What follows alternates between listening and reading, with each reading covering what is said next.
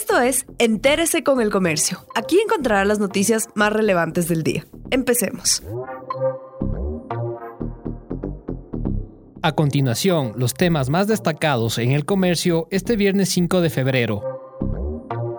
CNE ofrece difundir los resultados de los comicios a través de una app, redes sociales y su página web. El Consejo Nacional Electoral pondrá a prueba una nueva estrategia para difundir los resultados de las elecciones generales del 7 de febrero. El organismo difundirá el avance del escrutinio a través de la aplicación CNE App, la página web institucional y streaming en redes sociales. Las organizaciones políticas podrán acceder a las actas para hacer su control político. Las autoridades electorales ofrecen resultados del conteo rápido de la dignidad de presidente de la República a partir de las 20 horas del 7 de febrero, y para la medianoche se anuncia que ya se tendría una tendencia marcada de los resultados.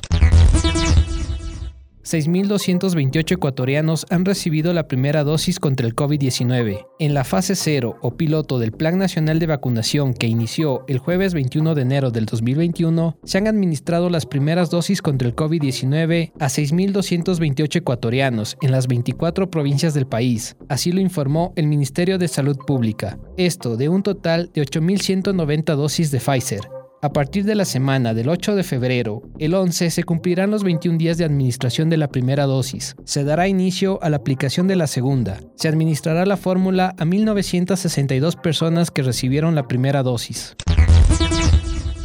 Modificación de los plazos de pago no alivia a los microempresarios. El anuncio del presidente Lenin Moreno de modificar el plazo para que los microempresarios paguen el tributo del 2% sobre el ingreso generado durante el 2020 llegó tarde. Inicialmente, esta obligación debía cumplirse entre enero pasado y este mes, pero ahora será hasta noviembre del 2021. Además, para los pequeños empresarios, la medida no los beneficia, ya que la prórroga no elimina el pago obligatorio, solo corre el plazo. Las cámaras de comercio de Guayaquil y Quito aseguran que se necesita la derogatoria del régimen impositivo a través de una reforma a la ley de simplicidad y progresividad tributaria, para de esta manera evitar el cierre de más negocios.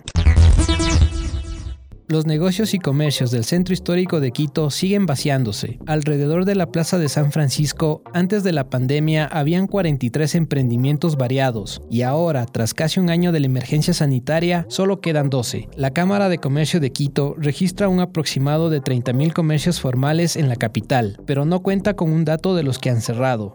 Quito Turismo indica que de los 670 locales del ramo en la zona histórica, el 17% cerró. Gracias por acompañarnos. No olviden seguirnos en Facebook, Twitter e Instagram como El Comercio Com.